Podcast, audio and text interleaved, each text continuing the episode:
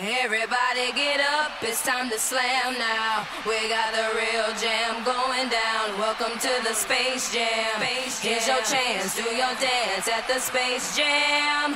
Alright. All E aí, pessoal, tudo bem? Como é que vocês estão? Eu sou o Marcelo e está começando mais um Multipop e hoje nós vamos discutir sobre uma das melhores séries documentais esportivas dos últimos anos. Eu estou falando de Arremessos Final, que é uma série que se estreou esse ano pela Netflix em parceria com a ESPN, e ela conta a trajetória de hegemonia do Michael Jordan do Chicago Bulls nos anos 90, né? É, e para isso eu trouxe aqui convidados mais que especiais que vão abrilhantar ainda mais esse bate-papo. Convidados, por favor, se apresentem, porque eu estou muito orgulhoso de ter vocês aqui comigo hoje. Oi, eu sou o Mandrake. A gente consegue ver claramente o, o que, que a cabeça é importante no esporte em arremesso final. Salve, salve galera, tudo bem? Eu sou o Bianese, tô felicíssimo de estar aqui para falar sobre The Last Dance, arremesso final, porque foi uma das séries que eu fiquei mais viciado esse ano. Uh, eu e o mundo inteiro, né? Foi é verdade. Foi uma das séries que foi mais, mais vistas nos Estados Unidos. Tá gerando é... discussão até hoje, né? Opa, com certeza. Inclusive, vi semana passada de novo com a minha namorada e, cara, as nuances dessa série são maravilhosas. Provavelmente a melhor série esportiva que eu já assisti.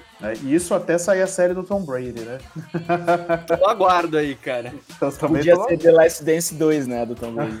Putz, é verdade, contando a história do, do, do Patriots, né, cara? Dos seis anéis dele. Aí, a, a, única hegemonia que rivaliza com a do, do Michael Jordan. Pô, é verdade, é verdade. Mas vamos, chega de papo, né? E vamos pra vinheta que tem coisa pra caramba a gente falar hoje aqui.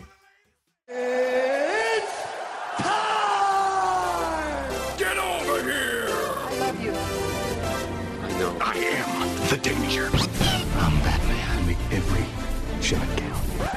Just roll. Action.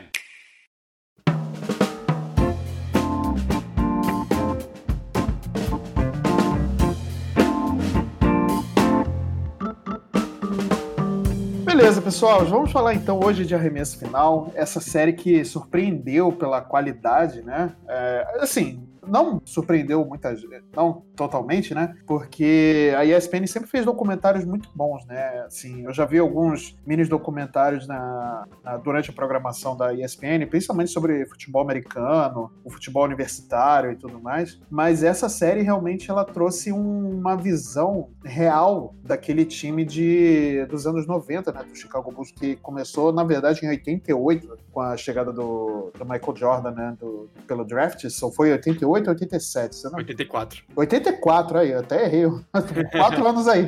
Demorou um pouquinho para deslanchar, mas ele chegou em 84. É, exatamente. Mas, mas é, e o Michael Jordan virou a lenda que é, né? E essa série, cara, ela trouxe à tona aí vários é, nuances da, dessa hegemonia do Chicago Bulls que nunca, nem antes e nem depois dessa hegemonia, conseguiu resultados expressivos né, do, do, do, da NBA. Mas é mas tudo isso graças a não só ao Michael Jordan, pelo menos a minha opinião é que não foi só o Michael Jordan, mas o Scott Pippen também, acho que ele teve uma participação muito importante e durante esse Porra, tem, durante tem, um aí, tem um senhor aí chama Phil Jackson que eu acho que talvez seja tão importante quanto os dois ou mais. Exato. É, eu falo assim, mais pela, por dentro da quadra, né? Porque fora dela, Phil Jackson e. Eu só esqueci o nome do. do, do daquele dirigente que... Esqueci o nome do também agora. Que era, que ele é um arrombado. Isso, é. Krause. Filho da puta. Krause, isso. É. isso, esse cara mesmo aí, que é um arrombado do cacete, mas que, cara, se não fosse as contratações dele também, Sim. né?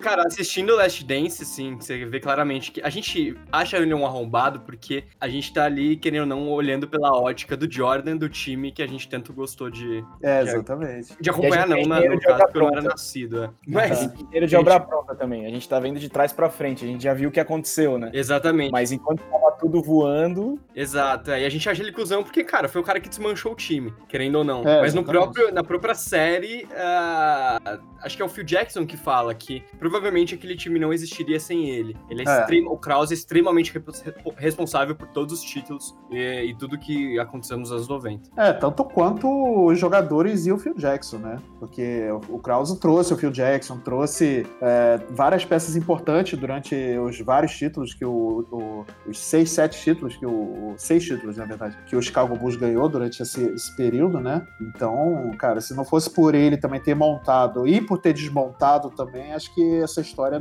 ficaria mais é, ficaria mais ao lindo, né? E é, é, um, é um pouco triste pensar também, porque a grande causa dele ter querido desmanchar foi justamente para fazer a reconstrução do Bulls. Uhum. Que agora, olhando também com um certo revisionismo histórico, a gente vê que não aconteceu. O Bulls nunca mais teve um time no mesmo patamar do que foi nos anos 90. Ah, teve nunca... outros times bons ali, mas, sim, putz, sim. nunca chegou lá e acho que vai ter que comer um bom feijão para chegar de novo, viu? Porque o time atual também tá bem fraquinho. É, exatamente. O Bulls não tem mais resultado expressivo depois de, de Michael Jordan, sabe? Não, tem. Eu acho que se chegou num playoff foi muito, assim. Fora isso, não teve nada de. Teve uma fase muito boa com o Derrick Rose, só que ali nos anos 2000, uhum. só que o Derrick Rose é, infelizmente, vidro, né? Então, é. perdeu a carreira praticamente com lesão. Então, não tem como. Depois não da teve primeira, como ele ser a base daquele time. Depois da primeira, ele machucou uma vez e nunca mais voltou, cara. Impressionante. Tipo, nunca mais ele foi o mesmo cara, tá ligado? Depois da primeira lesão no joelho. É, pois é. Exatamente. E, e o cara era talentosíssimo, né, cara? Pô, nossa, ele tinha tudo para ser um dos, dos, dos grandes aí da NBA dos anos 2000, né? Toda vez que ele muda de título, eu ainda fico empolgado. Falo, agora vai. putz, eu também, só que, putz, nunca vai, cara. Nunca vai, nunca, nunca vai. vai. Infelizmente, né, cara? Pô.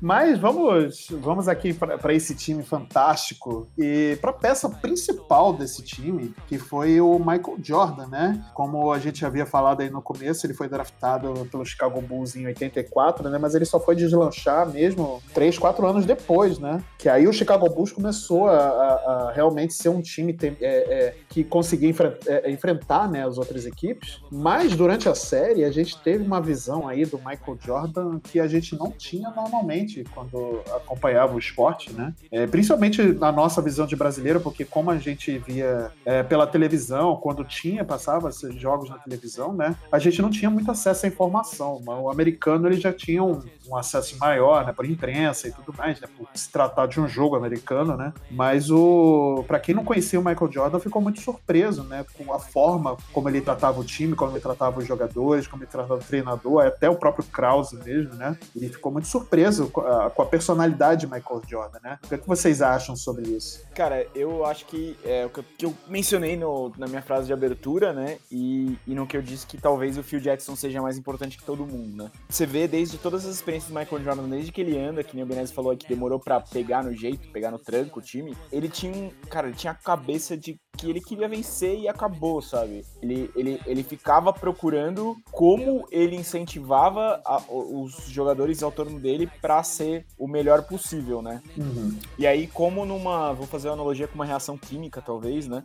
É, como numa reação química, às vezes você põe uma reação, por exemplo, você quer fazer ter um produto final, por exemplo, amônia, vamos usar de nome aqui. Vamos uhum. dizer que a amônia ia ser campeão. Você, você coloca um reagente, aí, por exemplo, Michael Jordan, com uma seleção boa de jogadores, um time é, unido, um time bom que nem ele teve ali, logo a, até um pouco antes do Phil Jackson virar head coach, né? Uhum. Mas você às vezes não consegue fazer a Amônia, que seria ser campeão, é, efetivamente. Você conseguiria em muito tempo, você conseguiria de uma maneira explosiva, você conseguiria com algum agito. E aí quando você põe o Phil Jackson, ele é o catalisador perfeito, cara. Ele faz tudo ficar, tipo, ele, ele pegou o Michael Jordan e ele conseguiu transformar essa cabeça dele, que às vezes não era não era tão não era tão palatável uhum. para quem chegava ali na hora e conseguiu transformar numa coisa que catalisou o time, jogou o time para um patamar que a gente agora sabe muito o que é, né? Sim, sim, concordo. Mas a forma como o Michael Jordan ele incentivava, né, pegando esse gancho aí, a forma como o Michael Jordan incentivava o, o próprio time era meio terrorista, não era não? Vocês não acham?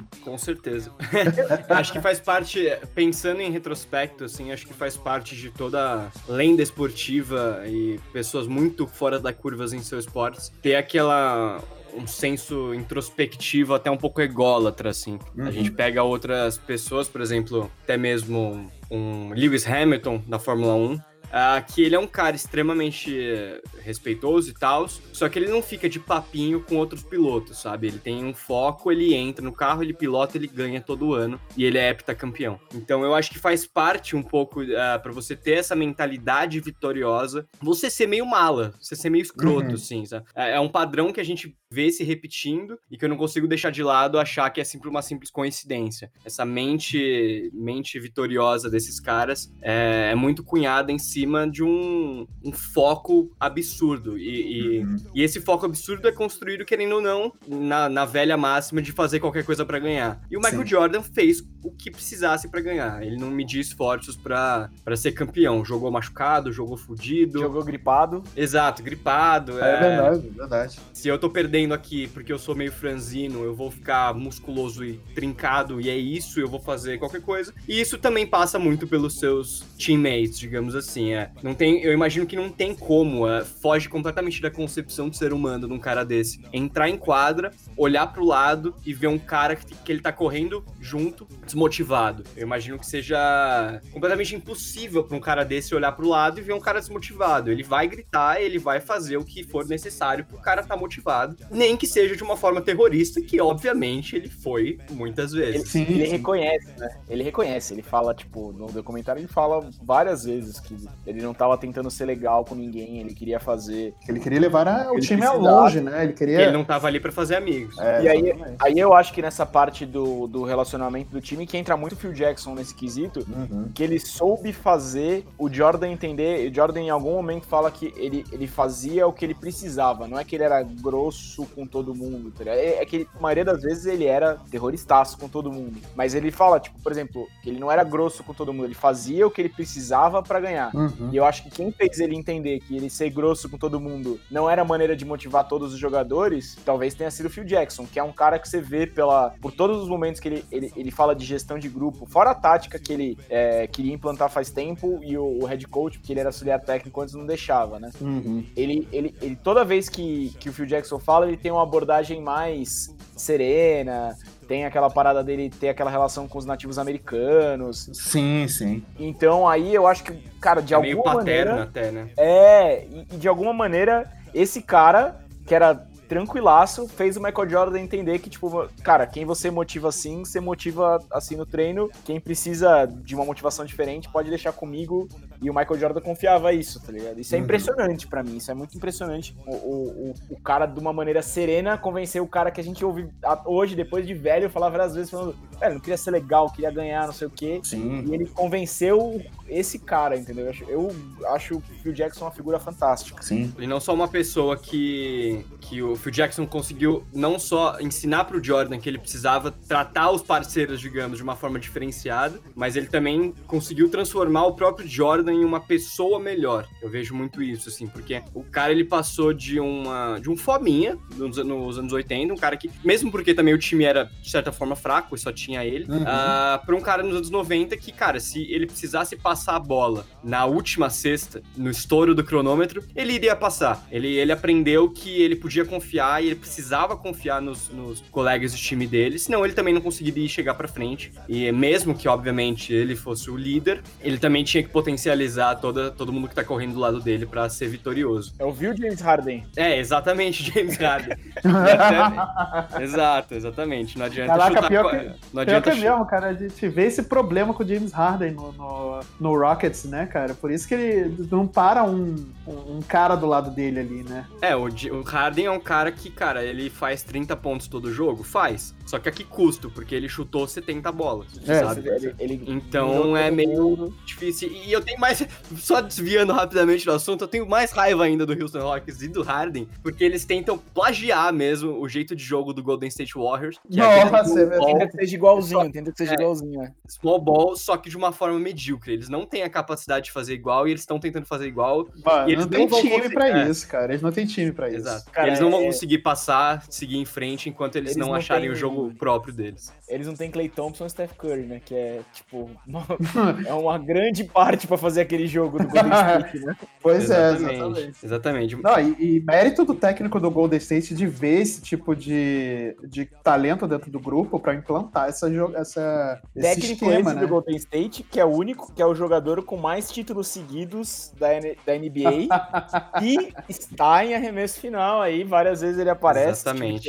E eu não tenho dúvida que aprendeu absurdamente com o Jordan, com aquela, aquele time dos anos 90. Assim, ah, um com certeza, que... com certeza. Sim, e, é, e, é um jogador que até a gente desviou um pouquinho, mas eu já volto, prometo. Mas é que o lance do Steve Kerr é, é, que provavelmente, tirando ali o núcleo principal do Bulls, é o minha, meu personagem favorito de Last Dance, porque além dele ter uma história incrível e uma história que entra muito, converge muito com a do próprio Jordan, uhum. ele foi um cara que conseguiu se aproveitar de uma forma extremamente inteligente daquele time para a própria carreira, tanto que se eu tava olhando hoje, inclusive, no Ranker, que é basicamente um site de ranqueamento dos Sim. melhores jogadores do Bulls da história, e Steve Kerr está em oitavo. Só que assim, o Steve Kerr, ele não é o oitavo melhor jogador do Bulls, mas nunca, não. nunca, jamais, jamais, jamais. Só que o cara conseguiu de uma forma extremamente estratégica e inteligente pautar a carreira dele. Então, cara, todos os méritos, ele é um cara extremamente interessante, inteiramente inteligente, é, e que merece todos os méritos, e provavelmente a gente vai falar mais dele lá pra frente, quando a gente for falar do Phil Jackson. É alvo dessa confiança, né? O cara que era, ele era muito confiado e ele tinha, ele tinha a capacidade para fazer essas bolas que, se você distribui jogadores que às vezes não são os melhores jogadores do mundo, ficam em posições mais favoráveis e conseguem matar essas bolas. Que era para mim esse era o segredo do Bulls, né? Uhum. Quando a bola chegava fora do Michael Jordan, do Scott Pippen, era uma bola macia, era um pedacinho de bolo pro cara jogar na cesta e marcar, entendeu? E é uma coisa que se replica no próprio Golden State do Kerr também, porque embora a gente tenha ali dois chutadores que são o Curry e o Thompson, uh, no título de 2015, se eu não me engano, o Bogut, que era o pivô, um pivô extremamente, querendo ou não, genérico, assim, foi um cara draftado muito alto, mas, cara, não é um pivô de elite. Ele foi fundamental pra vitória, sendo que, muito por isso que você falou, Mandrake, porque o, estilo de jogo foi tão bem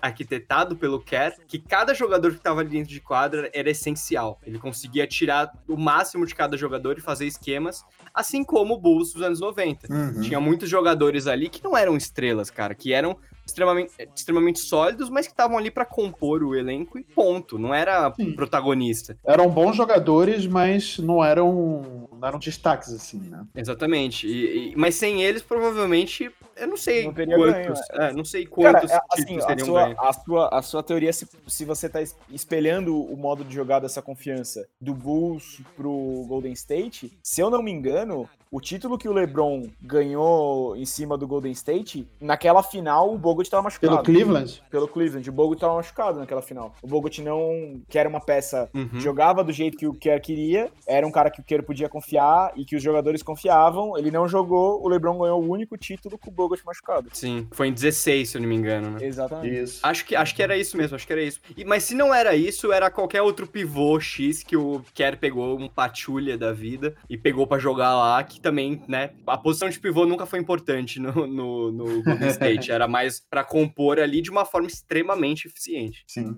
E assim como o, o, é, o Clay Thompson e companhia do, do, do Golden State, o, o, Bulls também tinham ótimos passadores, né? Michael Jordan e o, e o Pippen, eles deixavam, como vocês mencionaram, as bolas macias para os caras, né? Então, quantas vezes a gente não viu depois dessa, dessa quebra de paradigma do, do, do próprio Jordan, né? de, de carregar o time das costas e só ele fazer as coisas e tudo mais, e ele conseguir distribuir mais bolas mesmo, você, você consegue ver que mais jogadores eram mais decisivos em mais vezes, né? É, o próprio Kerr, foi decisivo várias, em vários jogos, como a gente viu no próprio arremesso final. É, outros pivôs também, outros chutadores e tudo mais. Então, mas tudo graças às bolas que chegavam, né? Porque os caras botavam. Eles conseguiam colocar a bola onde eles queriam, né? Sem dúvida. E é um amadurecimento que a gente vê em jogadores de elite, que esse uhum. de. O cara deixa de fazer 40 pontos por jogo, faz 25, mas você vê a, o número de assistências dele decolar. É uma, uma mutação que tá acontecendo bastante com o LeBron também atualmente. É, é meio eu ia falar isso, exatamente isso, eu ia falar exatamente isso. Cara, o LeBron, inclusive, para mim, ele sofreu do contrário do Michael Jordan, do contrário do Michael Jordan não, mas o contrário do Harden, por exemplo. Eu acho que ele sempre foi um cara que confiou nos teammates, uhum. até quando ele não devia confiar. J.R. Smith tá aí, né? Exatamente. J.R. Smith mandou né? Porque ele, cara, ele confiava, ele sempre confiou muito nos teammates. E assim, o move dele pro Lakers inclusive mostram o LeBron cansado, tipo, ah, chega dessa porra, é, eu vou jogar no time para ganhar, que os caras me prometeram que vão trazer gente boa para jogar comigo, porque aqui no Cleveland tava osso, tá difícil. Exato. É verdade. E também é, é um, é um movimento que vai de encontro muito até com a, a atuação física desses jogadores, né? Não dá pra você, com 30 e caralhos anos, não dá pra você pôr a bola embaixo do braço toda vez e ir pra baixo da tabela, né? Então, é, não tem é um como, né? É, você tem que mudar seu estilo de jogo para se adequar ao time. Se bem que o LeBron parece que dorme num tanque de Bacta, hein? Todo, todo ano é. ele tá melhor, velho, tá mais forte. Exato. É, o cara tá parrudo. Careca, mas tá parrudo. É, mas os jogadores de defesa atualmente eles estão mais estão mais parrudos, né? Eles estão mais eles estão mais duros, né? É, então tá mais difícil de você pegar a bola, sair carregando, mesmo que você seja rápido, esguio, consiga se, é, se desviar bem, tenha um controle de bola bom, assim, tá, tá mais difícil hoje, né? Talvez hoje o Jordan não não tô dizendo que ele não fosse o jogador que, que ele foi, né? Mas ele não fosse tão é, é, egoísta, né? Como ele foi no começo da carreira, de querer carregar o time sozinho e tudo mais. Hoje talvez não funcionaria isso. Né? É, é, a aí... grande principal a principal grande diferença que eu vejo é que a defesa hoje em dia é muito mais técnica. Sim. Enquanto a defesa nos anos 80, anos 90, principalmente 80, assim, era uma porradaria, velho. A defesa era, bruto, era assim: né? sobe, era é, sobe os dois na tabela e é porrada, mano. Quem cair, caiu e whatever, sabe? Não tinha técnica nenhuma ali. E aí a gente volta para aquele título, acho que de 90, né? Que o Jordan perdeu em cima do Detroit Pistons do nosso querido Dennis Rodman. Uhum. E apanhou até dizer chega todo mundo, não teve título pro Bulls, porque eles estavam muito ocupados apanhando, tomando Sim.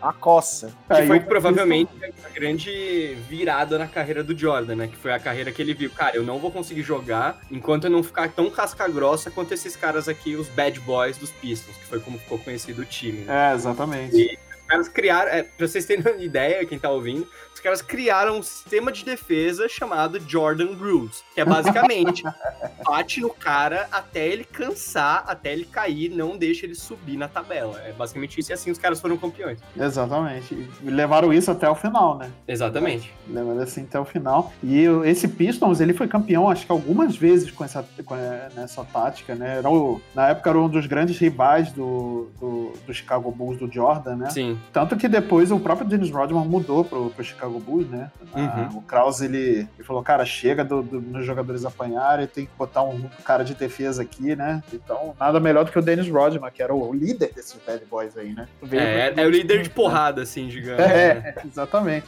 Mas o Phil Jackson conseguiu fazer ele jogar bem. Não só da porrada, o cara conseguiu fazer ele jogar bem, indo em noitada num dia anterior de cara, jogo, é, noitada em Las Vegas. Mais e... uma vez, a máscara, a mágica do, do Mr. Jackson, né, velho? O cara é, exatamente. entendia o jogador e falou, velho, esse cara precisa ir para Las Vegas, chapar forte aí. E, e aí exemplifica muito bem naquela passagenzinha que ele vai para Las Vegas, aí ele chapa, ele fala que é 48 horas, fica acho que é, 4 dias na real. Uhum. Quando ele volta, o Michael, ele, o Phil Jackson manda todo mundo correr por causa do. Porque o, Chegou o Dennis Rodman atrasou. E aí o Michael Jordan fala, galera, vamos correr na moral que eu não quero me fuder por causa desse cara. Dennis Rodman puxa a fila de pijama e corre mais que todo mundo, e todo mundo tem que correr um absurdo. Exato. Ele e provavelmente. Ele é, e ele é curioso a carreira dele também, porque no college ele era um. majoritariamente um jogador de ataque. Uhum. Ele era um cara que fazia ponto pra caramba e, tipo, é, tinha uma estamina imensurável. E foi quando ele chegou nesse, nesse Pistons, no Bad Boys, que, que foram campeões duas vezes, como você falou, Marcelo.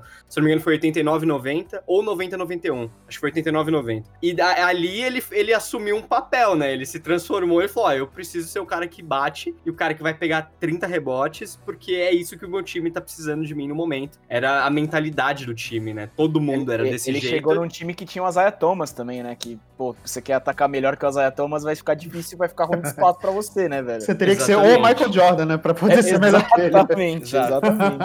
e o Isaiah Thomas também, que é um dos caras mais contraditórios, assim, da história do, do, do, do basquete. Tem muita gente que gosta, tem muita gente que odeia ele, que fala que ele é mascarado pra caramba. E não só a mídia, mas os, a galera que jogou com ele, contra ele. Então, uhum. era um time muito peculiar esse Bad Boys, cara. Tipo, não tinha nenhuma. Não tinha nenhuma flor que se cheire, mas ao mesmo tempo ninguém era extremamente ruim, mau caráter, é, simplesmente. É, eram uns caras. Eram uns caras extremamente carismáticos, cara extremamente carismáticos e que uhum. meio que entraram falaram, cara, aqui na, em Detroit ninguém liga muito pra gente, a liga não tá nem aí, a liga só tem bom moço, tem uns caras aí estrelas, Magic Johnson, Larry Bird, que também era um trash talker de primeira, falava muita merda, mas não tinha ninguém que assumisse o posto de, de vilão, o Darth Vader da NBA. E os caras falaram, meu, vai ser a gente. Se acham que a gente vai ganhar, a gente vai assumir esse manto da maldade. E, e é nóis, é isso aí. Tocar o terror aqui vai dar certo, e deu. Então, é um time extremamente interessante. Inclusive, isso é uma coisa que faz esse time, às vezes, a galera lembra de puta, um monte de time. Esse time ganhou pra caramba, mas ele é sempre o vilão, né? Acho é, verdade, o Magic é verdade. do. Contra o Magic do Shaquille O'Neal, que ganhou do Jordan, do time. Não sei se ganhou do time do Jordan, ou se era o Bulls quando tava sem o Jordan. Eles depois jogam com o Detroit e perdem. E toda vez que conta essa história, o protagonista é o time que perde, que é o Magic do Shaquille O'Neal, tá ligado? Cara, é verdade. É verdade, é verdade. Mas é.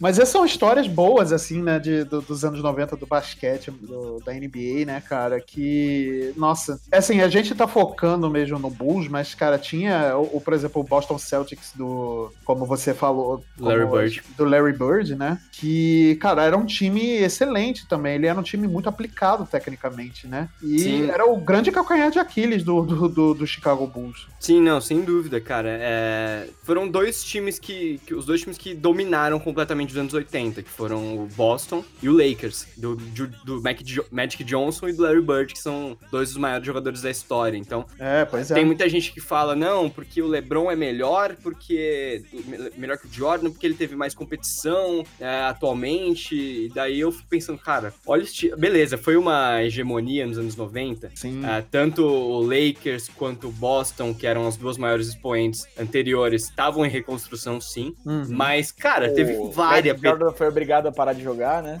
Exato. Teve várias pedre... pedradas, assim, tipo, que o, o Bulls teve que pegar. Não foi simplesinho, assim, é, passar. Não. Teve certas barbadas, tipo, Seattle Supersonics, um dos últimos. Dos últimos, acho que foi 96, um dos últimos campeonatos, porque uhum. tinha muito jogador machucado e tal, uh, por parte do Seattle. O próprio mas, Utah Jazz também, né? Exato, mas, cara, o Utah Jazz são os dois melhores anos do Utah Jazz da história, então, assim... é, pois é. É um time que, de fato, não tem uma grande tradição, mas, cara, foram, foi o melhor jazz da história, então, assim, tem que respeitar muito, sabe? Não, o, o que, voltando ali do Bianese, estava falando de Celtics e Lakers, cara, é tipo, se não tivesse o, o, a década de 80 com Celtics e Lakers, não tinha o não, ti, não tinha o documentário. Uhum. Podia ter tido o Michael Jordan ganhando até mais títulos, mas a NBA não ia ser uma coisa tão importante e, e assim, não ia fazer tão parte, o Michael Jordan não ia fazer tão parte da cultura dos anos 90 com Space Jam, com, cara, eu, aquela parada lá do que os caras estão no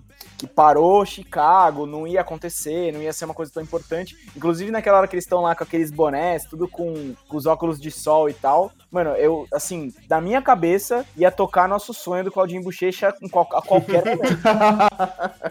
Cara, sério. E podia, hein? Se tem uma, uma coisa que é melhor do que a NBA nos anos 90, certamente é a moda, cara. É, era um negócio surreal, velho. As roupas. Nossa. Eu assisti a série falando, mano, que coisa surreal. Que moda bizarra e, e, legal de assistir. Cara, era brilhante. Isso é outra coisa que é muito boa da série, né? Esse suco de anos 80, de anos 90 que, que tá constantemente na tela, esse saudosismo aí. A gente era uhum. bem pequeno, não, não sei, Marcelo? Ah, eu, eu era pequeno, eu nasci em 83, então. Mas, cara, é muito bom, não é, velho? Você lembrar, velho. Cê, Nossa, cara, muito. como esse cara era um negócio na cultura pop, né, velho? Tipo, Sim. eu lembro. Cara, acho que eu não lembro de, cara, de uma época que eu era criança e não sabia quem era o Michael Jordan. Não, e assim, Exato. você vê que o negócio era tão, era tão diferenciado com o Michael Jordan que você não tinha outro atleta no, no mundo, seja de qual esporte for, que tivesse um. A, a importância, não só a importância esportiva, mas a importância de marketing também, com, como o Michael Jordan, né? Por exemplo, você teve em 94 Brasil campeão da Copa do Mundo, times de futebol americano, times de beisebol. Brasil campeão. É, exatamente exatamente não tinha um, um, um, atleta que fosse da importância. O Ronaldo, fenômeno, chegando e tudo mais, mas o fenômeno mesmo ele só foi é, ter essa importância de marketing mesmo lá para os de 2000, quase final já dos anos 90, já no, no, início dos anos 2000. É que também e... a, gente tem, a gente tem que ver também, querendo ou não, que, assim como a NBA, assim como outros esportes americanos, a gente esquece por vezes que eles são esportes americanos. Então, é, assim, isso. o basquete é gigante, é gigante, cara. O Brasil já foi muito bom, Sim. todo o leste europeu, a União Soviética era incrível. Sim. Só que fazer um espetáculo em volta do basquete Nossa. é só os Estados Unidos. É. Então, uh, o Jordan pegou exatamente a, a fase que a NBA decidiu se globalizar. E uhum. ele foi o personagem perfeito para essa globalização. Uh, eu tava vendo uma entrevista do Red Theos, que é um cara que dizem, dizem, ele também diz o que é um pouco bobo, digamos, mas que ele era o Jordan antes do Jordan. Então ele era o cara, ele era o cara do Bulls antes da existência do Jordan.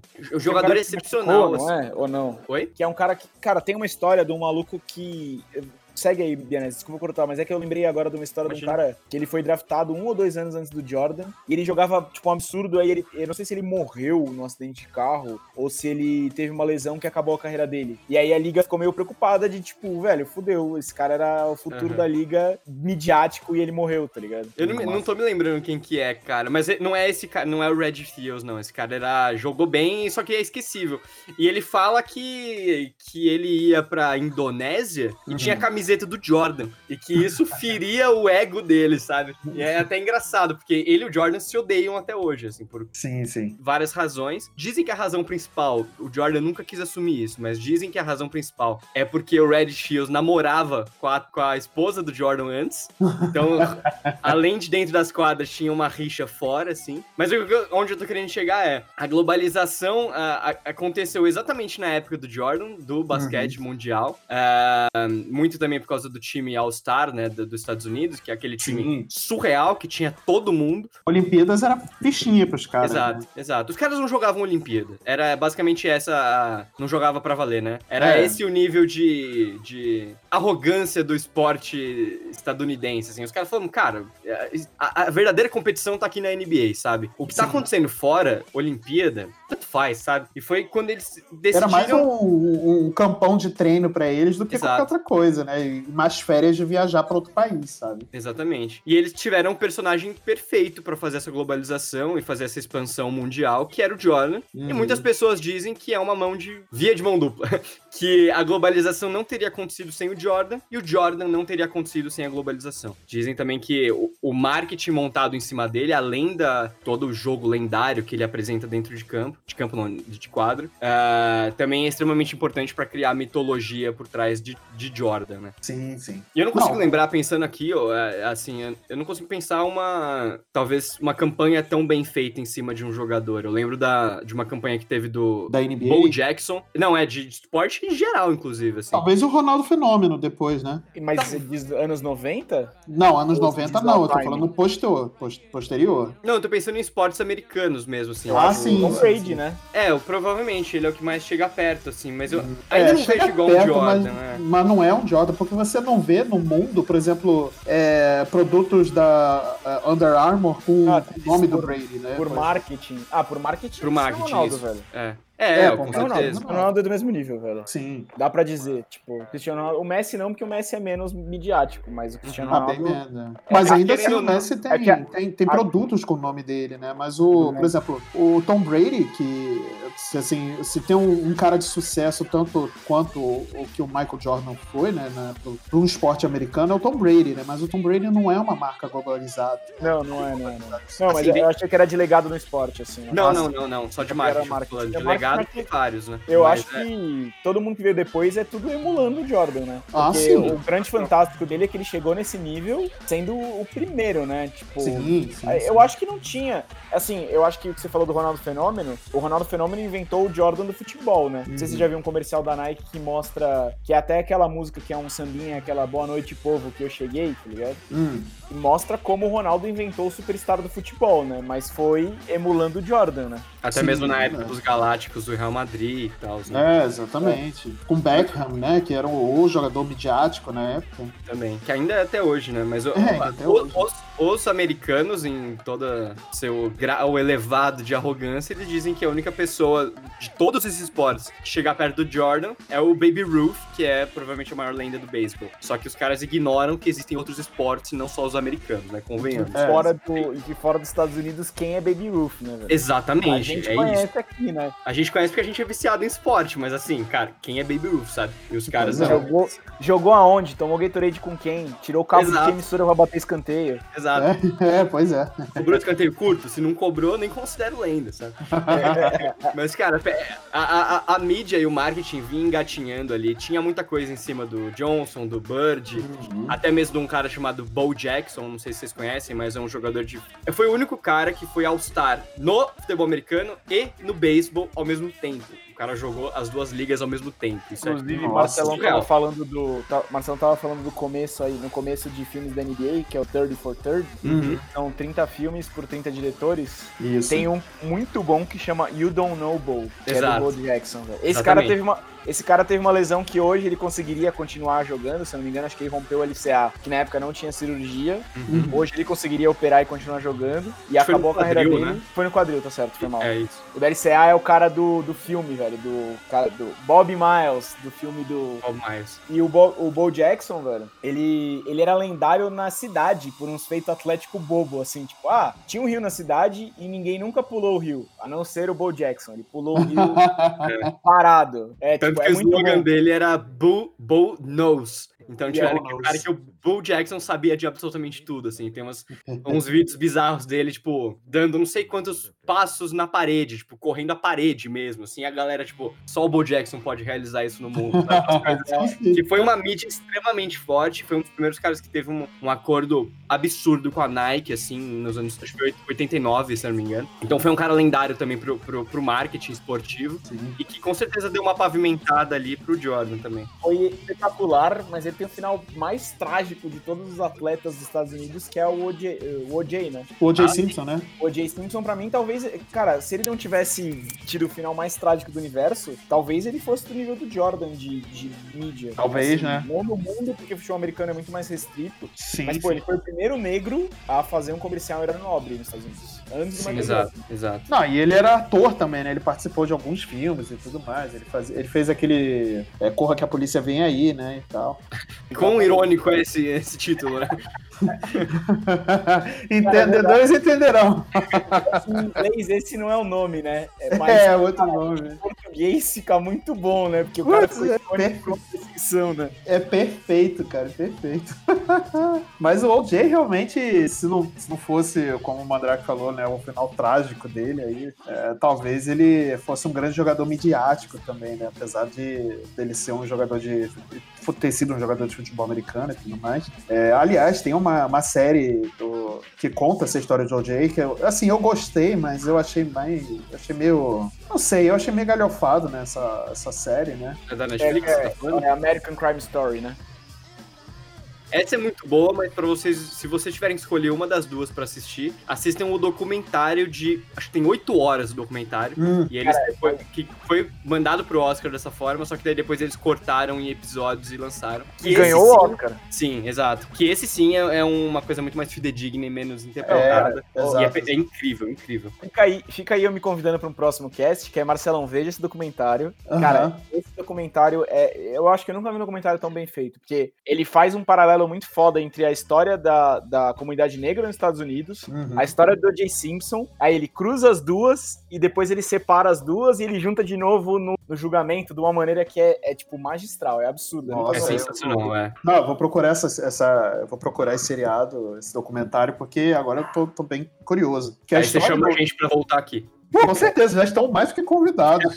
estão já mais fica convidados. a audiência aí também. Isso. Assistam para escutar o podcast. Exatamente. Agora a gente vai falar aqui um pouco do. Acho que o jogador mais injustiçado da história da NBA, que é o Scottie Pippen. Ele, cara, ele assim, eu não tenho palavras para dizer o quanto eu gosto do, do, do, do, jogador Pippen, né? Do jogador, guarde bem essa palavrinha, do jogador Pippen. Eu acho que ele foi muito desmerecido, não só pela NBA, mas pelo Chicago Bulls e principalmente pelo Krause, durante a sua passagem aí pro. Durante a passagem dele, né, do Chicago Bulls, cara. É, ele, jogou, ele jogou muita bola, muita bola. E eu acho que grande parte do sucesso do Bulls e do Michael jo e do próprio Jordan e do Phil Jackson se passa muito pelo Scottie Pippen, cara. Eu não sei, não sei se a opinião de vocês é parecida ou minimamente parecida, mas cara, eu eu fico eu fico realmente consternado o quanto o Pippen não foi né, valorizado né, durante a, a, a, sua carreira, sabe? É lógico, assim, o Pippen ele também deu, fez, fez as dele e tudo mais, ele tentou forçar uma, uma saída do Bulls e tudo mais, mas assim, não, no contexto ó, geral, acho que o Pippen realmente foi muito injustiçado. O desmerecimento do Krause perante o Pippen é injustificável, que é o que gera ele ter não ter ganho, ganho esse salário, tentar forçar essa saída, e isso é super entendível. Mas eu não acho que ele tenha sido, que ele não que ele seja um cara injustiçado. Todo mundo sabe o quanto o Scott Pippen é importante, e quando a bola ficou na mão do Scott Pippen, ele mandou um famoso fumble, né? Usando termos de esporte americanos, né? É. Foi aquele jogo que ele foi mimado, não quis jogar, porque a bola não era para ele. Que é, era uma coisa que o Michael Jordan jamais faria. Pois é, é o que eu tô falando, assim, o, o Pippen, ele, como jogador, quando ele queria jogar, ele era um excelente jogador, e ele realmente, para mim, ele foi muito injustiçado pelo próprio Bruce, pelo Krause, pela NBA e tudo mais, uh, mas, assim, ele aprontou das dele também, né, ele procurou certas coisas, certos caminhos que, por exemplo, o, o Jordan não teria procurado, ou outros jogadores não teriam procurado, né, eles teriam tentado resolver de alguma outra forma, ou tentado provar dentro de campo, olha, olha o que, é que eu tô fazendo, presta bem atenção no que eu tô fazendo e, e, ver se eu mereço passar por isso, sabe? Não é tipo, ah, não vou jogar porque já que não tô me dando doce, também não vou, não vou pra fila, sabe? Não é, não ah, é, bem, não é bem por isso. A história do Pippen eu acho que passa muito pelo, pelo que o Mandrake falou no começo do, do, do nosso episódio, que é o psicológico, que na minha visão é a coisa mais importante em qualquer esporte. Você não chega em lugar nenhum se você não tiver um psicológico sólido. E, Sim. infelizmente, na, nas vezes que o Bulls dependeu, não precisou, dependeu do Pippen, o Pippen jogou bem e nada mais, assim, ele deu uma... Hum. Ele foi muito mimado em certas ocasiões. Sim. Eu entendo as frustrações dele, completamente, ele foi sim um cara muito negligenciado dentro da franquia Bulls, só que é um cara que, que até a própria história de vida dele corrobora com, com acho que ele se sentiu um pouco desvalorizado, assim, e com se sentir sempre o segundo, sabe? Então, eu acho que ele teve sempre essa visão, tipo, é, é, ele é uma pessoa coletiva, óbvio que ele queria estar ali para ganhar, mas é, estar na sombra de alguém nem sempre é uma coisa fácil, sabe? É uma, é, é uma posição extremamente complexa, extremamente que precisa ser mentalmente ali trabalhada, é, né? Trabalhada, não, não é simples. Então, é um cara que não soube lidar muitas vezes, infelizmente, mas eu acho que essa parte psicológica, só fazendo aqui um adendo, eu acho que ela, ela não tinha essa importância tanto quanto tem hoje, né? Por isso que hoje você vê um staff médico, não é só o cara que da fisiologia, o, o, o cara da, da, da, dos ossos, enfim, é, não, era, não é só o, esse médico. Ele tem, hoje tem um staff completo, né? Com nutricionista, com Sim. psicólogo, né? Que cuida de todas as partes que o corpo precisa, de que um atleta precisa, né? Sim, é, é psicólogos agora a gente vê até em esportes até tradicionalmente não reconhecidos como esportes, sabe? É, dentro Sim, de uma equipe de League of Legends tem um psicólogo trabalhando com os jogadores semanalmente. E eu então, acho super importante isso, cara, porque eles são completamente eles são pressionados acho, o tempo todo por resultado. Né? Eu acho que aí vem do, do, do, como o do como o esporte nasce diferente já. Uhum. O esporte, uhum. tipo, o, tanto o acesso ao esporte também, se você for ver, é mais difícil do que aos outros esportes. Então, quando você cria uma organização, a pessoa tem que estar tá pensando como empreendimento, como coisa lá na frente. Uhum. Então eu acho que é isso que reflete nas organizações de ter psicólogo e tal, que é uma coisa que jamais aconteceria com um time pequeno de futebol, uma equipe pequena de esporte tem todo, toda essa rede de apoio, né? Uhum. Sim, é. é. e voltando, é, é, o Pippen, assim, olha, pensando um pouco superficialmente agora aqui durante o episódio, eu cravo com todas as letras que ele é o segundo maior jogador da história do Bulls. Sim. É, eu não consigo ah, pensar em um outro. Tem, é um tem uns, é, tem uns outros bons pré-Jordan Jordan até, mas que nenhum tão impactante, pelo menos, quanto o Pippen. Sim. E daí você olha um cara desse e você pensa, puto, quanto que um cara desse estaria ganhando hoje em dia, sabe? Ele com certeza teria um, um salário extremamente mais valorizado. Ele é um dos sem o, sem o Jordan, ele seria um James Harden, um cara que, um Westbrook, que sim, mano, sim. o cara faz coisas fantásticas, mas, cara, eu acho que, inclusive, é, é o grande diferencial do, do, LeBron, velho, que é o que você falou de depender. Cara, o LeBron, imagina essa vida, velho. Desde que você tem 16 anos, 15 anos, todo o sucesso da sua vida profissional, do seu, da sua empresa, imagina, a sua empresa depende só de você. Faz, você faz isso, faz, sei lá, faz quase 20 anos, velho. Tipo, isso é muito absurdo. O cara, toda vez que você põe uma expectativa no LeBron, ele consegue trucar e trucar e trucar e sobe a expectativa e ele sempre tá indo pra cima, né? Eu acho que essa é, é, esse é isso que faltou pro Pippen, velho. Toda vez que, tipo, cara, vai, é, tipo, a gente depende de você, pelo amor de Deus. Ah, falou, não dá. Eu, minha, tenho que pegar minha avó no jiu-jitsu. É, pois é.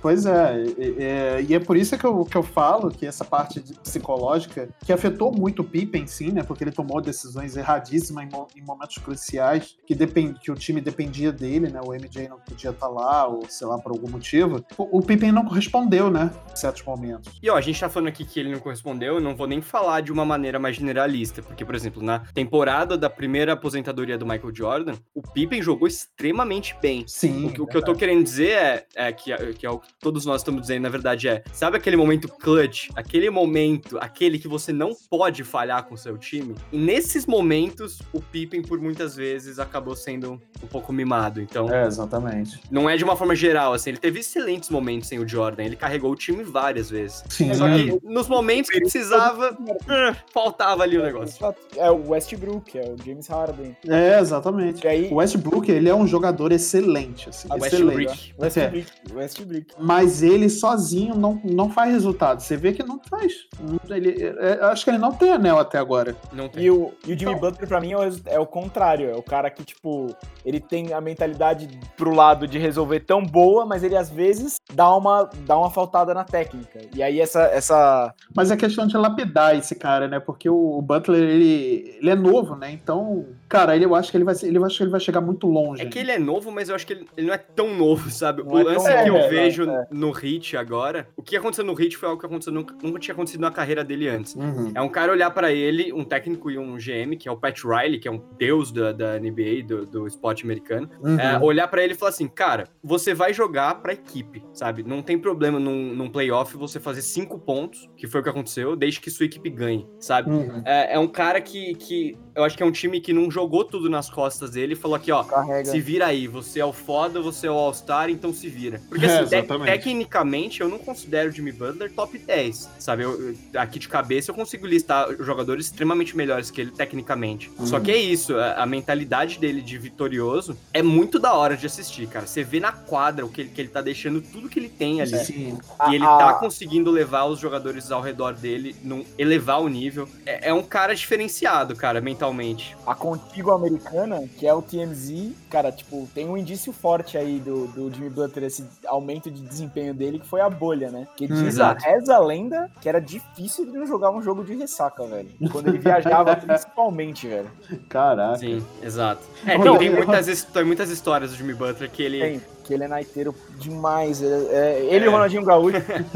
é o Dennis Rodman do, do, da atualidade, né? Convém. É. Agora, outra peça fundamental também aí, que chegou algum tempo depois, que fez o, o time do, do Bulls ser essa máquina defensiva que foi durante um bom tempo, foi Dennis Rodman, né? Que é esse furacão aí que chegou na NBA é, pelos, pelos Pistons, né? E depois foi pro Bulls. E, cara, eu acho que ele, como ele tinha duas personas, né? Ele tinha a persona dele fora da quadra e o jogador Dennis Rodman, né? Ele, é como a gente já mencionou aqui no cast, ele passava, sei lá, é, um dia antes do jogo ele tava em Las Vegas tomando Las Vegas inteira, bebendo Las Vegas inteira, fumando Las Vegas inteira e chegava no jogo inteiraço, correndo, jogava, defendia, era um reboteiro pra caramba, sabe? Pô, jogava muita bola pro, pro Jordan e pro, pro Pippen também, então parte do sucesso dos dois se deve à defesa do, liderada pelo, pelo Rodman ali, cara. Então, eu acho que o Rodman foi uma peça fundamental ali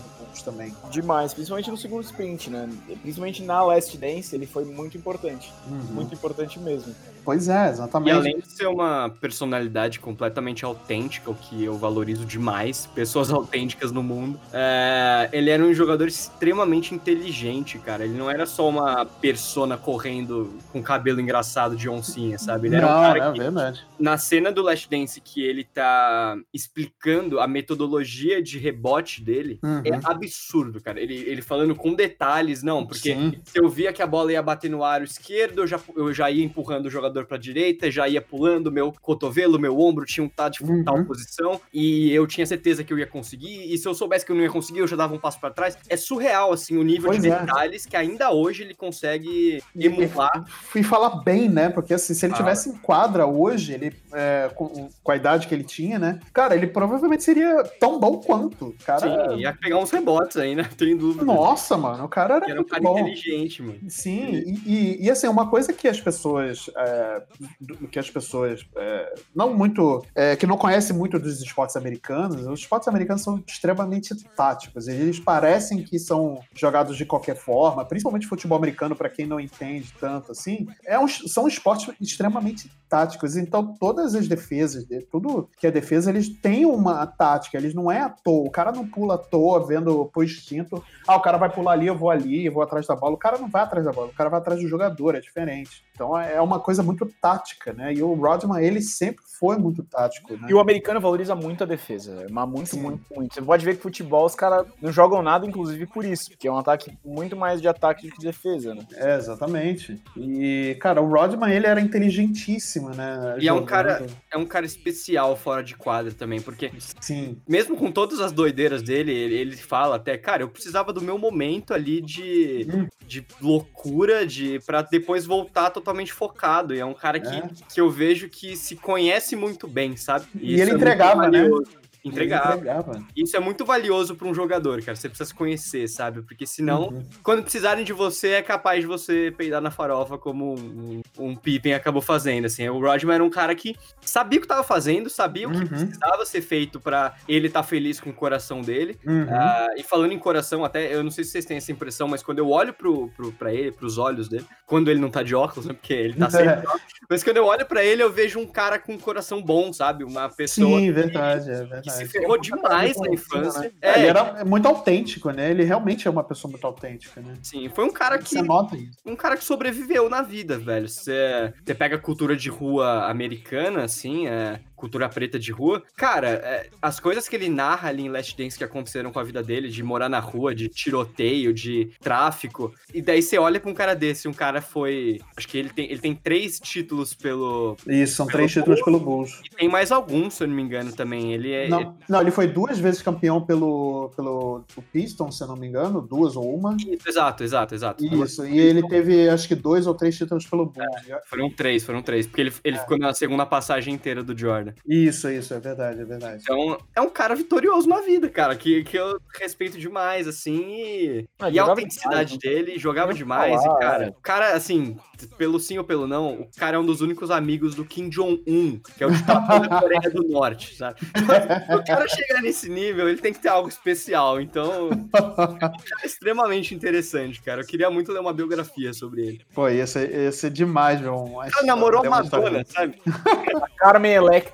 A Carmen Electra, é verdade, é verdade. Cara, é um cara diferenciado. É, exatamente. E ela dá uma entrevista, né, durante o, o episódio que é focado no próprio Rodman, né, durante o seriado. Ela dá uma entrevista muito rápida, assim, mas fala da, da noite, dessa noite específica, né, que a gente já havia mencionado, que o Rodman vai, fica quatro dias em Las Vegas e volta inteiraço, sabe? Nesse episódio, aquele contador que tem é muito bom, velho. Vai passando aí, o Michael Jordan vai ficando puto e vai aumentando o contador, né? Contador, sem saber onde está James Rodman. Exato. E ninguém sabia, assim. Ninguém o Phil Jackson não sabia, o MJ não sabia, o, o Krause não sabia. Velho. Ele sumiu. Aí apareceu, pô, e aí, beleza? Ah, aí, vamos jogar, tá tudo certo. Graça, como Correu se pra caramba, né? Correu pra caramba, jogou pra caramba, defendeu pra caceta nesse jogo e tava aí. Ele era um cara que realmente tinha os excessos dele, mas ele entregava, né? Então, Sim, talvez por isso é que o Bulls permitisse, né, vou botar, botar essas aspas aqui, permitisse esses excessos do, do, do, do Rodman, não só o Bulls, mas também a NBA, né, como organização e tudo mais. E, e o próprio público também, né, os próprios fãs do, do, do Bulls, eles permitissem que o, o Rodman tivesse esses excessos e tudo mais, e porque o cara entregava, né. Mas é um cara complexo também, é, que, é, que isso entra muito no mérito do próprio Phil Jackson. Uhum. Foi o Phil Jackson.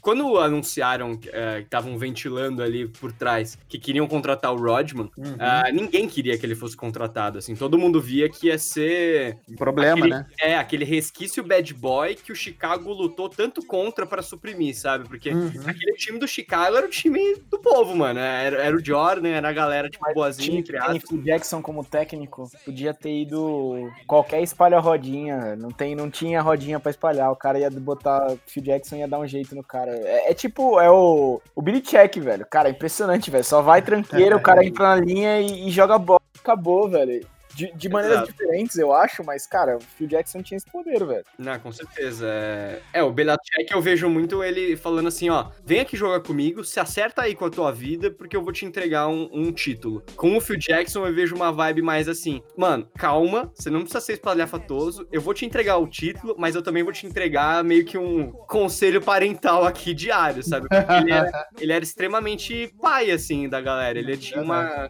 Ele era um hippie doido dos anos 70, né? Então, cara, Sim, sim. Todas as, as, os idealismos hippies de paz, de amor, de fraternidade, ele colocava muito ali dentro da quadra. Uh, até mesmo o que o Mandrake falou no começo, que ele tinha uma conexão muito forte, forte com os índios americanos e ele trazia isso, essas ideias para dentro da quadra. Até pela uh, esposa dele, né, que era professora, né, que ela tinha mestrado nessa área, né. Sim, é. Eu não lembro se ela é historiadora ou é uma vibe isso. mais holística, assim, mas ah, é ela tinha assim. uma conexão enérgica muito grande. Então, Uhum. Ele conseguia trazer isso para dentro de campo. É, se eu não me engano, até, ele... eu não lembro com quem, mas ele até ofereceu a mulher dele para fazer terapia, né? Ele falou: não, conversa com a minha mulher, liga para ela. Acho que foi para algum dos jogadores. Eu não lembro se era. acho quando... que não. Acho que foi quando MJ perdeu o pai, talvez. Eu não me lembro. Talvez tenha sido isso, né? Eu acho que, acho que quando o MJ perdeu o pai também, acho que é uma passagem tão, é muito importante também, né? Que o Phil Jackson, ele meio que foi o, ficou como o pai dele durante algum tempo, né? Sim, é. Ele assumiu ali a, a querendo não responsabilidade de cara. Sim.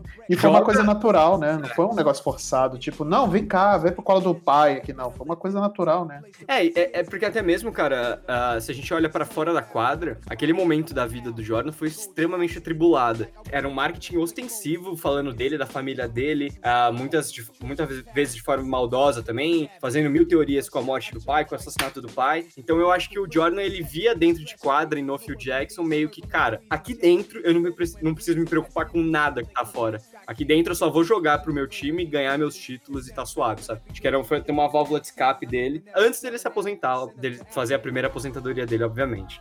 Cara, agora fazer uma pergunta aqui antes da gente ir pra frente. Uma pergunta capciosa. Hum. LeBron ou Jordan? Nossa. A Jordan, cara. Mas assim, Jordan, uhum. porém, eu só eu tenho noção que eu só vou conseguir responder essa, essa pergunta daqui a uns 20 anos. Porque é muito difícil a gente ter noção de grandeza quando o cara tá jogando, né? contemporâneas, é. A gente é, não tem noção, a gente nunca a gente, a gente fala, beleza, Ronaldo e Messi são os melhores há pelo menos uns que, uns 10 anos. Sim. Mas a gente nunca vai querer colocar ele na frente de um Pelé e do Maradona, sabe? A gente talvez só pense nisso daqui a uns bons 30 anos, quando eles estiverem aposentados, veinho já, e daí a gente talvez. É. Acho que Não, o LeBron só... é, é, muito essa vibe também. Só a gente saber, só a gente ver que essa comparação com, com o LeBron em quadra, vai jogar, jogou essa temporada, vai jogar que vem. Só a gente saber que essa comparação é válida já mostra o tamanho do LeBron, né? Exatamente, sem dúvida, assim, é. Acho que, cara, do top 3 pelo menos, ele jamais será arrancado. Ah,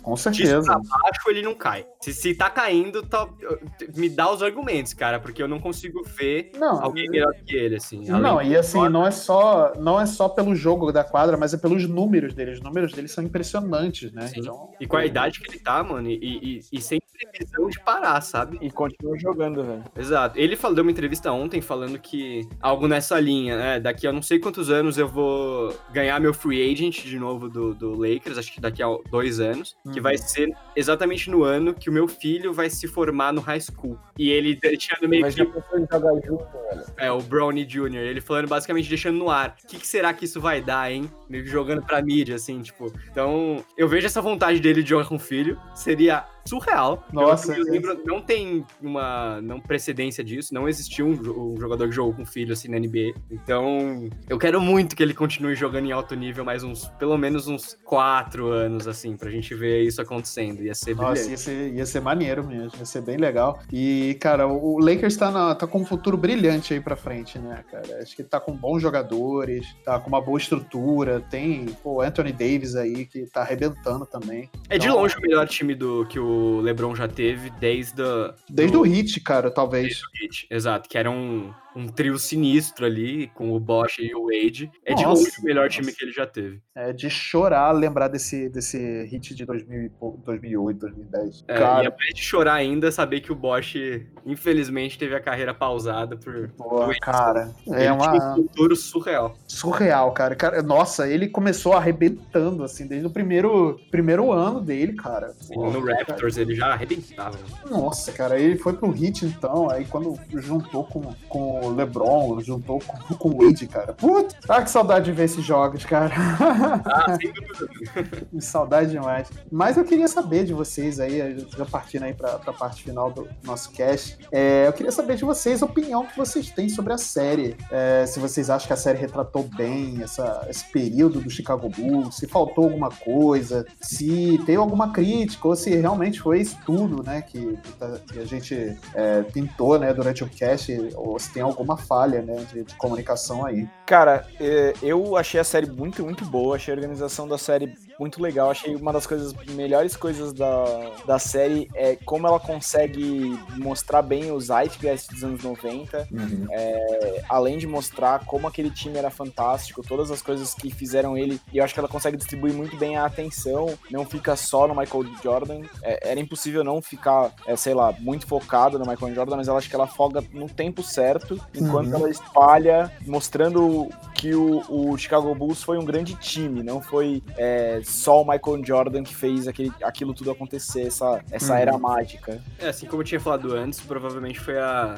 série esportiva, a melhor série esportiva que eu já vi na minha vida, assim, é, eu fiquei uhum. extremamente emocionado com o que eu assisti, como um fã do esporte, um fã dos jogadores que apareceram ali. Os caras têm, tiver, têm um mérito absurdo de ter conseguido tantos, tantas filmagens dos bastidores. Tem coisa que eu nunca imaginei que eu veria. Ah, uhum. interações do Jordan com seguranças. É muito é, umas coisas assim que são, sabe, foram pensadas na época. É, tenho certeza que quem, quem, gravou essa coisa, acho, lá no, nos anos 90, não tava pensando que ia sair uma série brilhante. Nossa, 2020. é verdade. É, Só pois é, exatamente. O acesso que a Netflix e a ESPN teve com os arquivos é, é algo de outro mundo, assim. É... Nossa, o setor de pesquisa dessa, da Netflix e do, da, da ESPN são foram perfeitos mesmo, né? De pegar material, não só esse material do, do íntimo, né? Do, do Bulls, né? Com os momentos do Jordan e com o time e tudo mais, mas também as reportagens, aquelas, os pontos certos das reportagens, né? As matérias televisivas, as entrevistas da época, as entrevistas agora, né? Com os jogadores é, da época, com a idade que estão hoje, né? Ou quando foi gravada a, a série. Eu, acho, eu achei esse,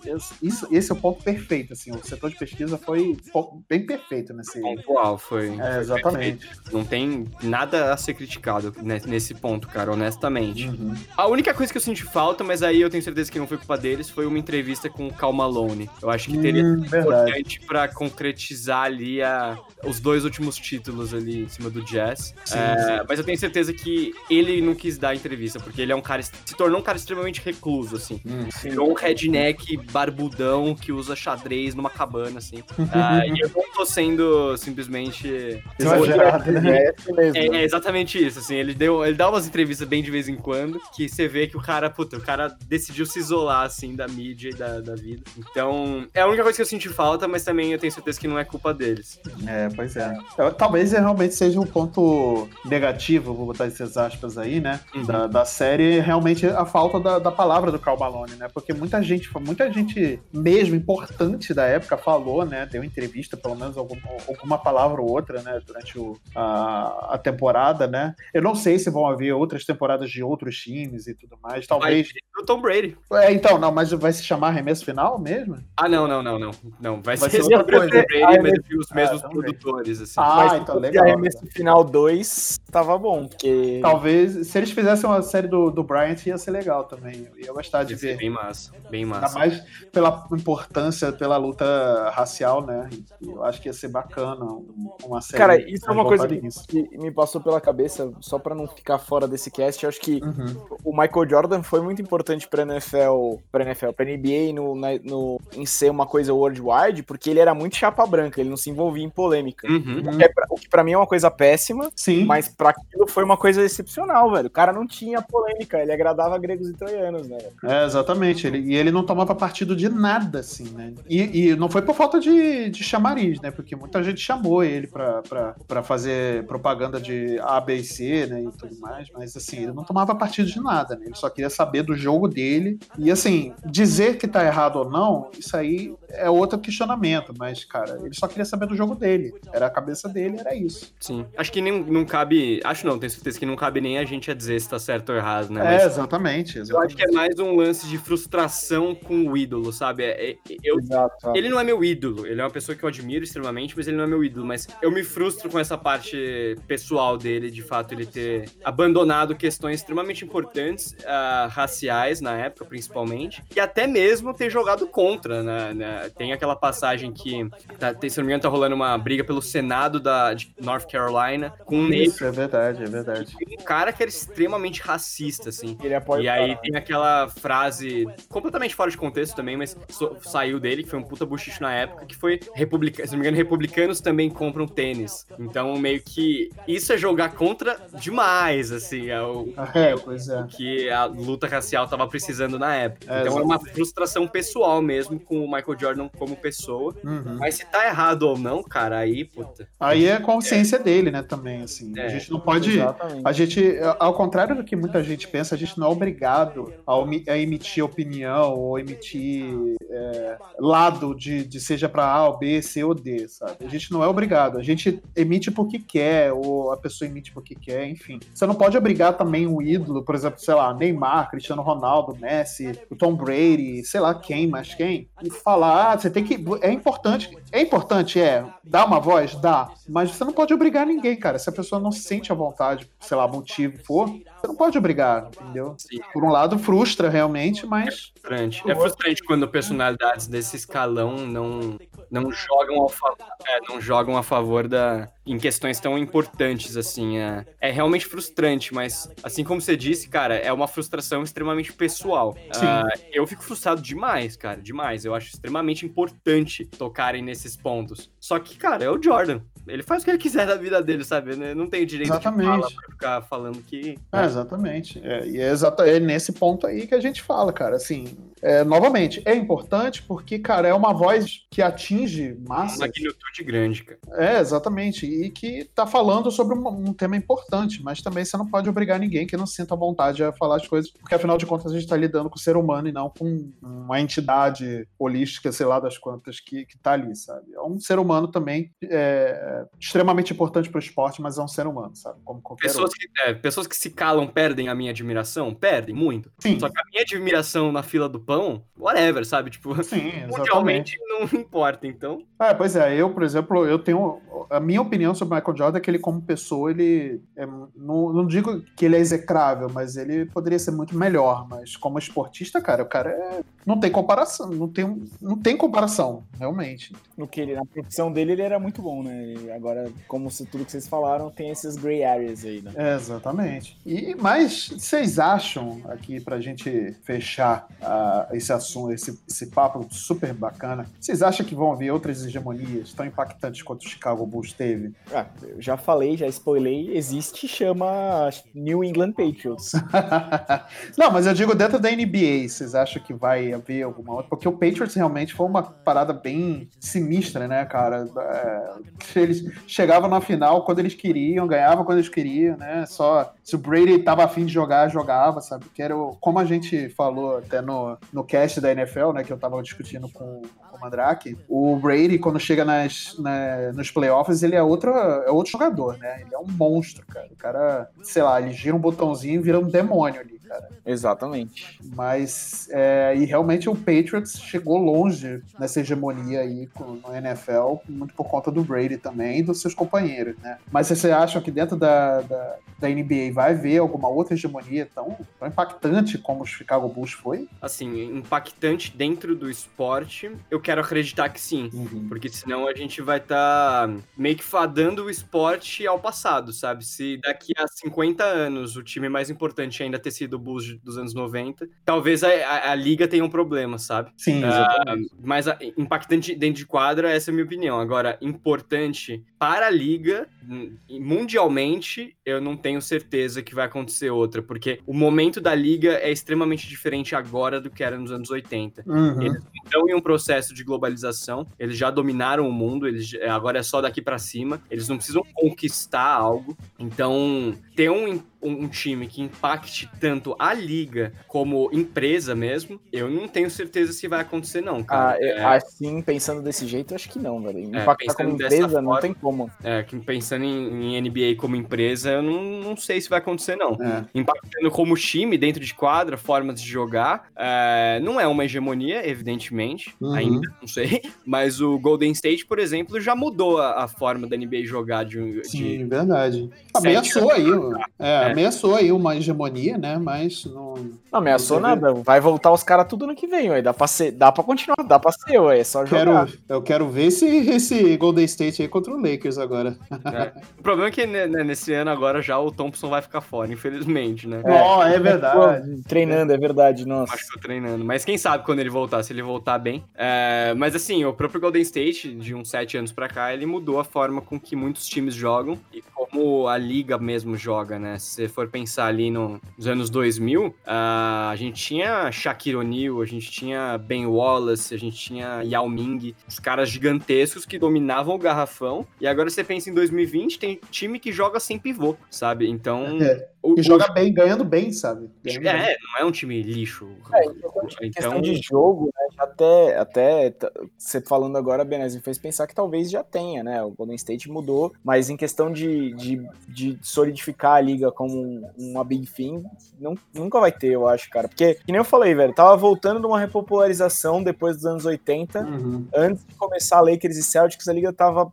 nossa, jogada, a NBA tava no buraco. E, assim, o, o, essa hegemonia do, do Bulls foi o que precisava para a liga virar uma grande coisa mundial que ela nunca tinha sonhado em ser na época. Uhum. A, a, NFL e a NFL que na época já tinha juntado a AFC e NFC era infinitamente maior na época, assim, absurdo uhum. de como era maior. E o beisebol também, o beisebol, o beisebol, o beisebol era muito conhece, maior na época. É, né? o beisebol que para quem não conhece e, e vê o beisebol em 2020, acho que não consegue entender a magnitude que o beisebol teve nos anos 40, 50, 30, Nossa, era. Sabe, é, é, era o esporte preferido dos americanos e uhum. Tipo, os grandes ídolos eram do beisebol. Então, uhum. é, de fato, é isso que o Mandrake falou, cara. A, a força que a liga ganhou com o Bulls dos anos 90 e Celtics e Lakers dos anos 80, sim, é, é absurdo. Acho que tem que. Algum time vai ter que comer um feijão absurdo para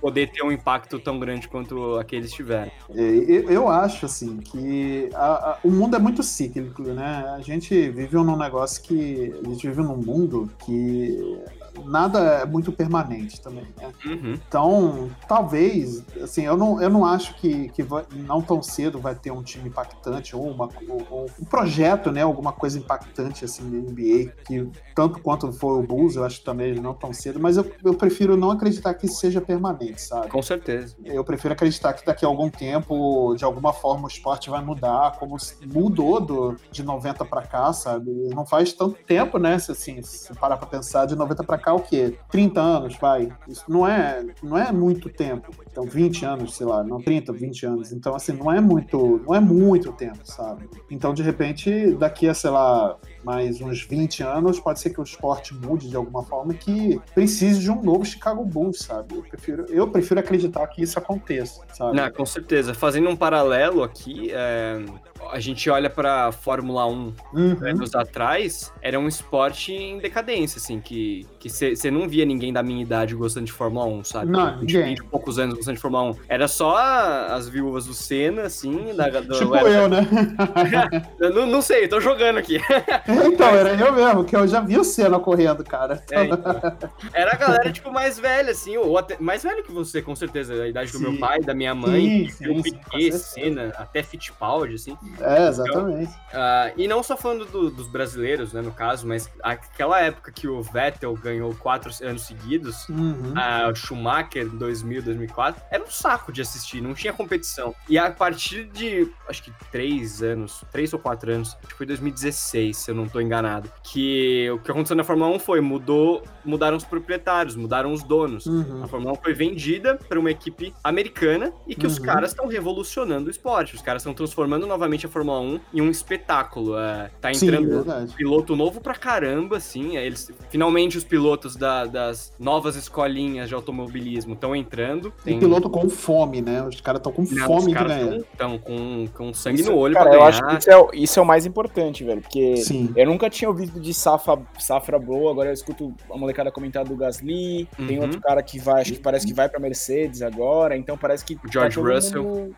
George Russell. Russell. Nossa, e essa última é. corrida dele, se não fosse a Mercedes, né? O erro do, é, do Bottas e da Mercedes. Provavelmente teria ganhado. Teria ganhado. E é, o cara veio, pelo... aproveitou tem... a chance dele e foi, né? É, tem pelo menos uns sete pilotos. É quase metade do grid é, é, é novo, cara. E então dá para você ver que tá tendo uma renovação no esporte. E para quem dizia que o esporte tava morrendo há 10 anos atrás, se olhasse agora ia falar, putz, ganhou uma sobrevida muito bacana. Então, é, assim como você disse, é cíclico. Em, em algum momento, talvez a NBA caia no marasmo que fique meio chato é, de assistir, porque talvez a gente pegue outra hegemonia e, e eu não sei até que ponto, eu não tava lá no, nos Bulls para assistir. Uh, tudo bem que ali era um show, mas geralmente hegemonias não são tão benéficas, cara, porque é, é, igual monopólio de ah, empresa, sabe? Não tem competição.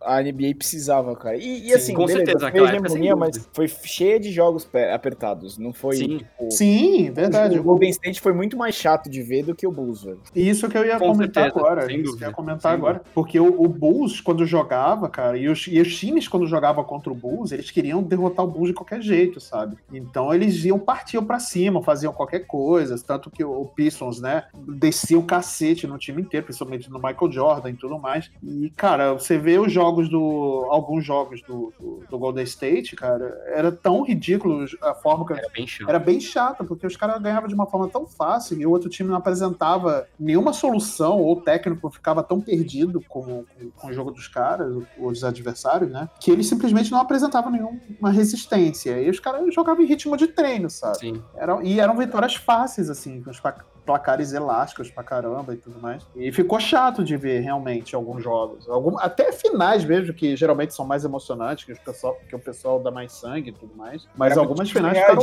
o jogo do Golden State, né? Era, exatamente, realmente. E eram poucos times que conseguiam fazer algum. algum arranhar, né, um pouco, pelo menos, a, o Golden State na época, né? Aí até que chegou o Cavaliers, né, que, que ganhou um título em cima deles, mas foi um ano só, né? Então Então, cara, mas realmente. Mas hoje eu vejo que a NBA ela tá muito mais competitiva, ela tá muito, os jogos são muito mais é, divertidos de ver e tudo mais. Uhum. É, eu não sei se vocês tiveram oportunidade de ver ao vivo, estando lá no, no estádio algum jogo da NBA. É, eu consegui ver no ano passado, já até tinha comentado com o Mandrake isso uma vez. É, eu consegui ver no ano passado um jogo do Orlando Magic, lá no, durante, lá no estádio mesmo. Eu vi ele jogando contra o Denver Nuggets. Uhum. Cara, e, e, assim, o estádio não tava cheio, não tava lotado, nem nada. Não era um jogo decisivo, nem para um time nem para o outro, mas, cara, os caras deram sangue. O jogo, o jogo foi muito divertido de ver. Cara, aquele. O George. Não, George, não. Como é o nome do 00? Esqueci. Até qual é a camisa dele? Aaron Gordon? Aaron Gordon, cara como ele se diverte jogando basquete. Ele é um showman, cara. cara. Ele é um showman. Ele é muito showman, cara. Ele é muito. Eu vou no particular depois mandar para vocês uns vídeos que eu Por fiz favor. dele, cara. Cara, como ele é showman, como ele, ele se diverte jogando, sabe? E assim, o, o Orlando ficou várias vezes atrás do placar do Denver, né? Porque o Denver é um time é, bom, né? Competitivo. E o Orlando tem ficado cada, cada vez melhor, vai passando por temporada, sabe? É, tanto que chegou aos playoffs nessa temporada, né? E, cara, mas o, o, o Gordon, como ele se diverte jogando, cara, é, é outro, é um espírito ali dentro da equipe muito, muito sensacional. E ver isso ao vivo, cara, ele lá cumprimentando os, os jogadores, falando, não, vambora, é isso, não sei o quê. E, e os shows nos intervalos também. Cara, é tudo muito divertido. Realmente assistir um jogo de basquete é, é uma experiência muito é, diferente, sabe? Sim. Você volta, você volta sempre querendo mais, sabe? Por isso que, que é um esporte fascinante, sabe? E já complementando sua pergunta, se a gente vai ter alguma outra hegemonia tão grande quanto o Bulls, teoricamente, a liga se prevê disso, né? Eles não é. querem isso porque, tanto que eles têm, todos os esportes americanos têm o draft, tanto que é justamente uma... para os times estarem sempre ciclicamente competitivos. Então, é, dificilmente a gente vai ver algo... Espalhada, né? Tipo, Exato. eles deram uma forçada, não sei se foi uma forçada da liga, né? Mas a, tipo, no, era insustentável manter o Golden State como tava, né? Com os contratos uhum. acabando, a galera ia ter que renovar melhor e a lógica da liga não permitiu o Golden State continuar mais e talvez na época do Jordan esse Golden State tivesse junto.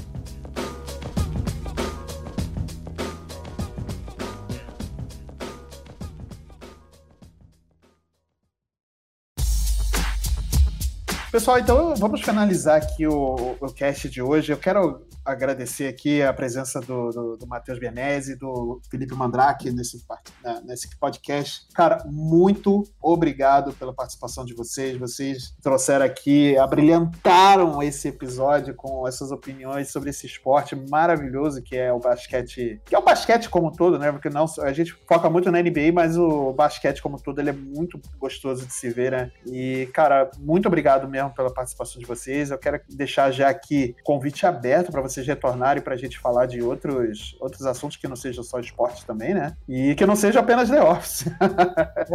Mas é, tem muita coisa aí que vocês podem complementar com a opinião de vocês, que eu gosto muito de ouvir. E, cara, só tenho a agradecer pela participação, pela participação de vocês. Cara, eu que agradeço o convite, fico feliz aqui de estar mais uma vez, mais uma vez falando de esporte, né? Mas fico uhum. feliz demais de estar aí. Pode chamar quando, precisar, quando precisar e quando quiser, tamo aí. Também queria agradecer demais o convite, Marcelão. É... Eu não costumo gravar coisa de esporte, eu acabo focando muito em, querendo ou não, cultura pop, anime. É, então, é, é, é, até um respiro extremamente agradável falar de algo que eu amo completamente também, que é NBA, desde criancinha. Então, tô muito feliz nessa, essa quarta-feira que estamos aqui gravando. É, e com certeza, meu, é só pra. Quando você quiser aí, é só chamar de novo, que estarei pronto pra, pra conversar mais. E antes de terminar, rapidinho, eu queria ah, deixar aqui uma, uma dúvida pra vocês. Uhum. Porque eu tava dando uma pesquisadinha pra fazer aqui a nossa pauta, nosso podcast. Eu en encontrei a informação que eu tinha esquecido. Eu acho que eu já tinha lido, mas eu esqueci totalmente. Uhum. em 79, durante a, a, a o, o, Draft Lottery, né? Que quando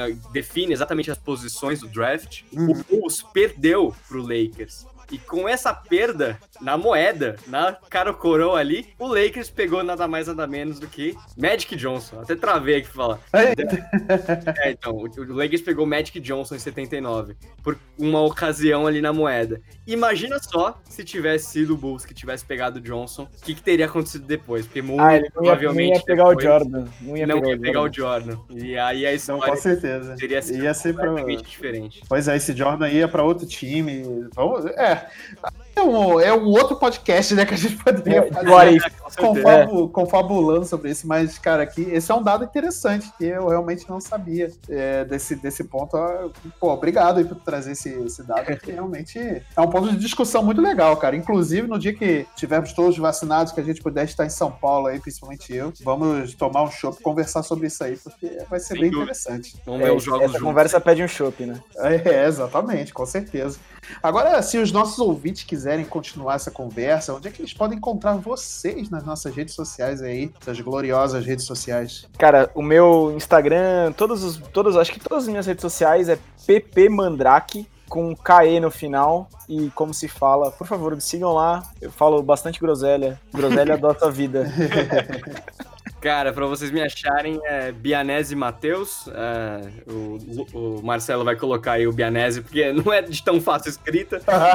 é, vai colocar aí embaixo pra vocês, mas também em todas as minhas redes sociais, me sigam lá pra gente conversar. É, também trabalho no Higiene Brasil, então você vê alguns conteúdos meus por lá. E também tem o meu próprio podcast de anime, que é o Animes Overdrive, que eu faço com uma garotada oh. show de bola, que eu gosto muito, amo muito eles, é, e, e as pautas que a gente faz, então convido vocês para escutar também. Beleza, então então, se, se vocês quiserem continuar essa conversa aqui com a gente também do Multipop, as nossas redes sociais vão estar aí na descrição, porque no Instagram e no Twitter, infelizmente, a gente tem um nome para cada um, porque não tinha disponível.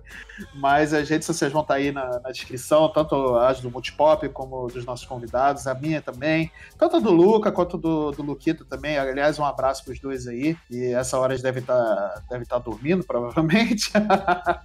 mas com certeza vão ouvir esse episódio aqui que ficou muito legal. Então, pessoal, mais uma vez, obrigado pela participação. Deixo aqui o convite aberto novamente para vocês retornarem. E a gente volta aí na semana que vem com um episódio que vai ser especialíssimo. Até lá, gente. Obrigado.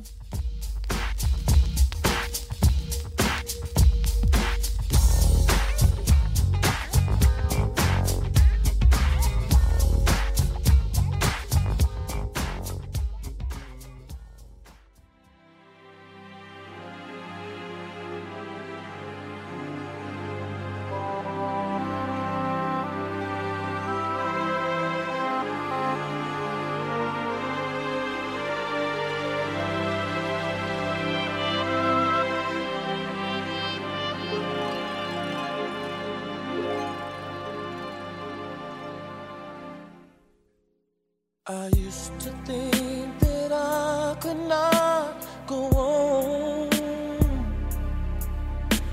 and life was nothing but an awful song. But now I know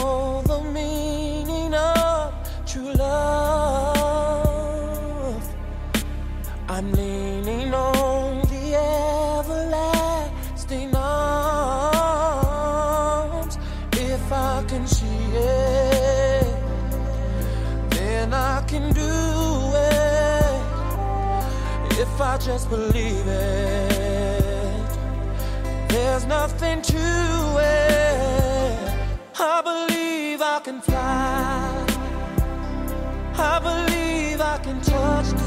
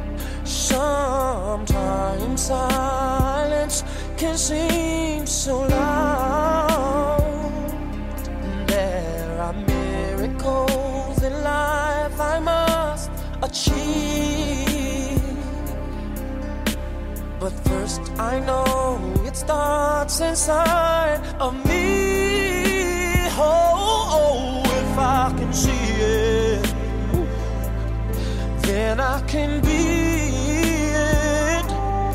If I just believe it, there's nothing to it. I believe I can fly. I believe I can do